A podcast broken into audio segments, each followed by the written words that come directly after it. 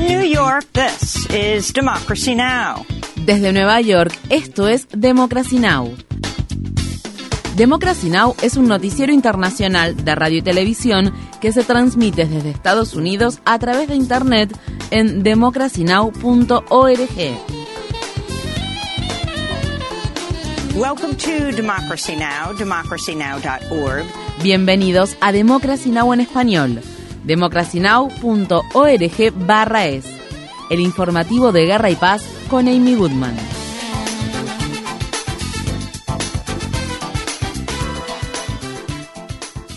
El presidente ucraniano Volodymyr Zelensky concluyó una visita de un día a la ciudad de Washington, D.C., donde pidió al gobierno de Biden y a los legisladores estadounidenses más ayuda militar y financiera para Ucrania en su lucha contra Rusia. Este fue el primer viaje que Zelensky realizó al extranjero desde que comenzó la guerra y se produjo cuando la invasión rusa de Ucrania estaba a punto de ingresar en su undécimo mes. Zelensky habló el miércoles por la noche ante una sesión conjunta del Congreso de Estados Unidos donde agradeció los casi 50 mil millones de dólares de ayuda que ese país ha brindado hasta el momento a Ucrania.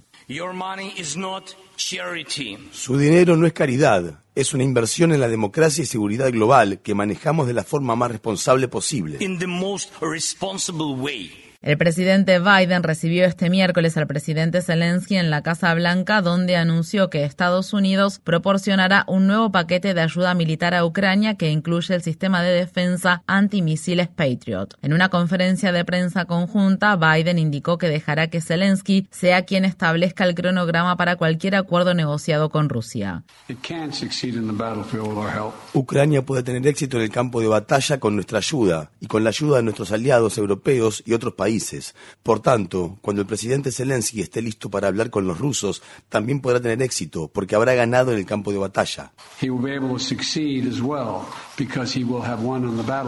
Antes del viaje de Zelensky a Washington, D.C., más de mil líderes religiosos de Estados Unidos pidieron que se lleve a cabo una tregua de Navidad en Ucrania. Visite democracynow.org barra es para ver más información sobre este tema. Altos funcionarios europeos consideran que es probable que Rusia no haya sido culpable de los actos de sabotaje que dañaron gravemente los gasoductos submarinos que fueron construidos para transportar gas natural desde Rusia a Europa. El periódico The Washington Post reveló la noticia y citó entrevistas con 23 funcionarios diplomáticos y de inteligencia de nueve países europeos sobre las explosiones ocurridas en septiembre que provocaron el cierre de los gasoductos Nord Stream. Los funcionarios dijeron en privado que no hay evidencia de que Rusia haya estado detrás de esos actos de sabotaje que causaron una de las peores fugas de gas metano de la historia y cortaron el suministro de combustible ruso a Europa antes de los meses de invierno. El miércoles, un portavoz del Kremlin dijo que los países europeos no estaban realizando una investigación adecuada al respecto. Rusia ha culpado al Reino Unido por las explosiones y las autoridades británicas desmintieron tal acusación. El presidente de Rusia, Vladimir Putin, anunció que incorporará medio millón de soldados a las Fuerzas Armadas de su país y que está preparado para darle al ejército ruso todo lo que pide. En otra señal de que el Kremlin se está preparando para una guerra de larga duración en Ucrania, el ministro de Defensa de Rusia sugirió el miércoles elevar de 27 a 30 años la edad máxima para el servicio militar obligatorio. El presidente Putin también hizo una inusual admisión de derrotas en el campo de batalla al afirmar que la situación militar en cuatro territorios ucranianos recientemente anexados por Rusia era extremadamente difícil. Rusia y China iniciaron una semana de ejercicios militares navales en el mar de China Oriental que incluyen ejercicios con misiles y artillería de fuego real. Las maniobras militares comenzaron un día después de que la Fuerza Aérea de Estados Unidos enviara bombarderos B-52 con capacidad nuclear y aviones de combate furtivos a Corea del Sur para realizar ejercicios militares conjuntos y después de que Corea del Norte probara dos misiles balísticos de mediano alcance durante el fin de semana. El primer ministro japonés Fumio Kishida ha anunciado un plan a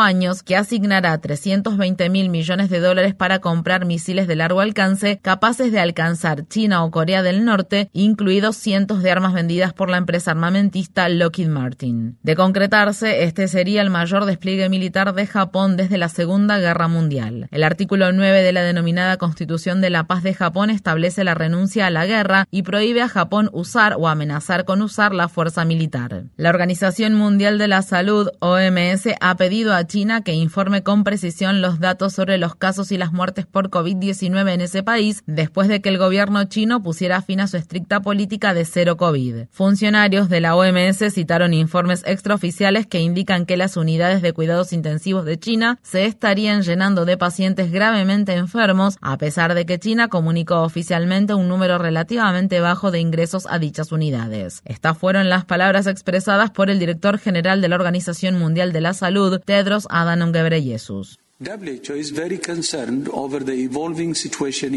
La Organización Mundial de la Salud está muy preocupada por la evolución de la situación en China ante los informes crecientes sobre casos graves de la enfermedad. Para hacer una evaluación completa de la situación, la OMS necesita información más detallada sobre los casos graves de la enfermedad, los ingresos hospitalarios y las necesidades de apoyo en las unidades de cuidados intensivos.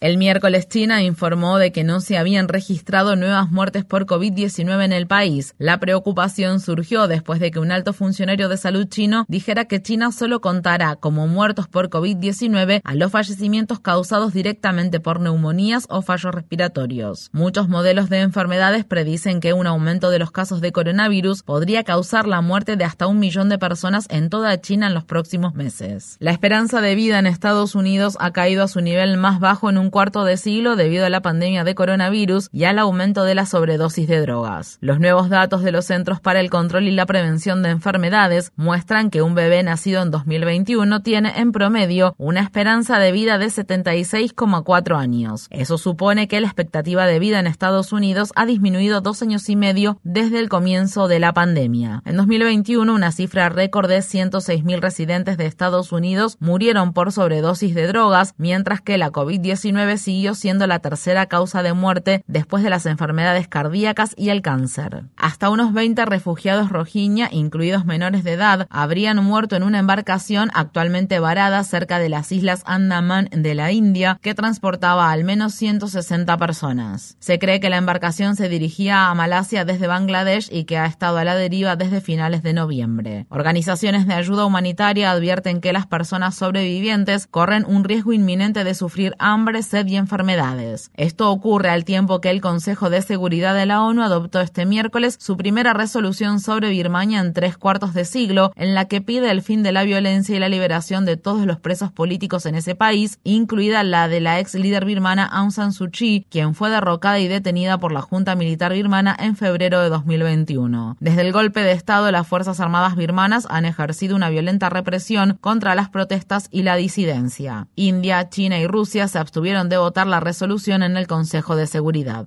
En Israel, Benjamín Netanyahu dijo este miércoles que formó un nuevo gobierno de coalición solo unos minutos antes de la fecha límite para ello y luego de semanas de negociaciones. Será el gobierno más ultraderechista en la historia de Israel. Netanyahu y su partido político Likud gobernarán junto con líderes de los partidos ultranacionalistas, sionismo religioso y poder judío. Esto aumenta los temores de que los derechos de los palestinos de los territorios ocupados y de las personas árabes que viven en Israel se vulneren cada vez más. El presidente ruso Vladimir Putin llamó este jueves a Netanyahu para felicitarlo. Por su parte, Netanyahu le dijo a Putin que espera que se encuentre cuanto antes una manera de poner fin a la guerra en Ucrania. El gobierno de Biden ha promulgado otra serie de sanciones contra funcionarios iraníes dirigidas a personas y organizaciones involucradas en la represión de las protestas antigubernamentales en ese país. Irán ha ejecutado a al menos dos personas en relación con las protestas que se desataron en todo el país por la muerte de Masa Amini, una mujer de 22 años que murió en septiembre cuando se encontraba bajo la custodia de la llamada Policía de la Moral. Mientras tanto, un video filmado en noviembre que salió a la luz recientemente muestra que el presidente Biden le dice a otra persona en un evento multitudinario de campaña que el acuerdo nuclear con Irán estaba muerto. El comentario de Biden ha frustrado aún más las esperanzas de reactivar el acuerdo histórico con Irán, algo que Biden prometió durante la campaña electoral de las elecciones presidenciales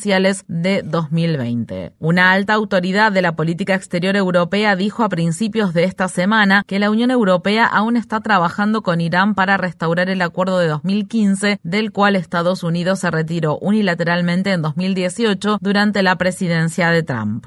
El Pentágono no ha cumplido el plazo fijado por un grupo de legisladores de la Cámara de Representantes de Estados Unidos para explicar el papel que las Fuerzas Armadas estadounidenses desempeñaron en un ataque aéreo ocurrido en Nigeria en 2017 contra un campamento de personas desplazadas que dejó más de 160 civiles muertos, muchos de ellos menores de edad. A principios de este año, el portal periodístico de Intercept informó que el Pentágono proporcionó información de inteligencia a Nigeria antes del ataque aéreo que se llevó a cabo en el estado nororiental de Borno y que supuestamente tenía como objetivo a combatientes del grupo armado Boko Haram. La filial en Nigeria de la organización Human Rights Watch criticó al Pentágono por su falta de transparencia y rendición de cuentas en relación con el incidente. El gobierno de Fiji ha pedido a las Fuerzas Armadas del país que ayuden a mantener la ley y el orden en medio de la crisis política cada vez más profunda que se suscitó tras las controvertidas elecciones de la semana pasada. El actual primer ministro de Fiji, Fran Bainimarama, que ha gobernado el país durante casi 16 años, se ha negado a aceptar los resultados de las elecciones y ha retrasado la toma de posesión del primer ministro electo Sitiveni Rabuka, quien el martes llegó a un acuerdo con otros partidos de la oposición para formar un nuevo gobierno de coalición. Bainimarama llegó al poder originalmente tras un golpe de Estado ocurrido en 2006, mientras que Rabuka asumió el poder en el golpe de Estado que se perpetró en 1987. Se anticipa que Rabuka intentará fortalecer lazos con Australia y Nueva Zelanda, países aliados de Estados Unidos, mientras que el actual primer ministro del país mantuvo una estrecha relación con China. El primer ministro marroquí ha demandado por difamación a José Bové, un ex miembro del Parlamento Europeo, después de que éste lo acusara de intentar sobornarlo para que apoyara un acuerdo de libre comercio cuando era ponente comercial de la Unión Europea entre 2009 y 2014. Bové, un agricultor, activista por los derechos laborales y políticos francés hizo estas revelaciones la semana pasada durante una entrevista radial en vivo.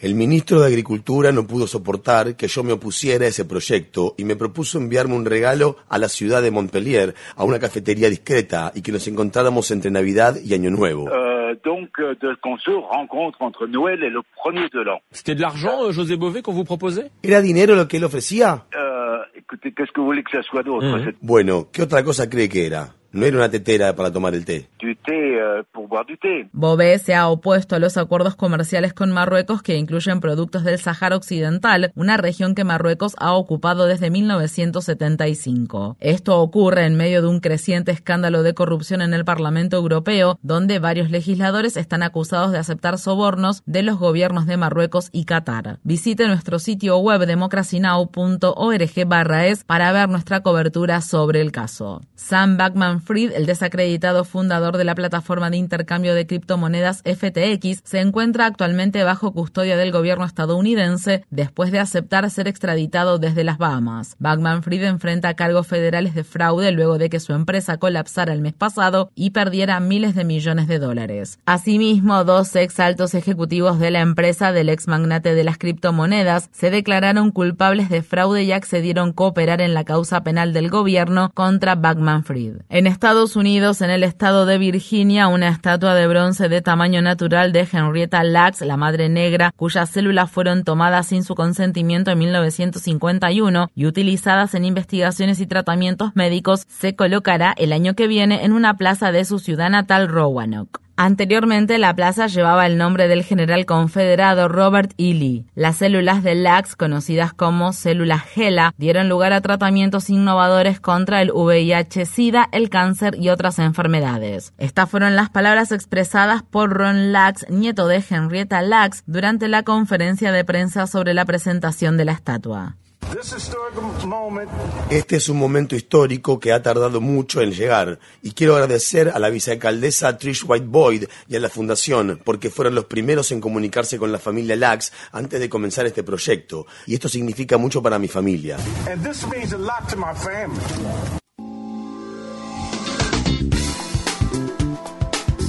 Infórmate bien. Visita nuestra página web democracynow.org es. Síguenos por las redes sociales de Facebook, Twitter, YouTube y SoundCloud por Democracy Now! es.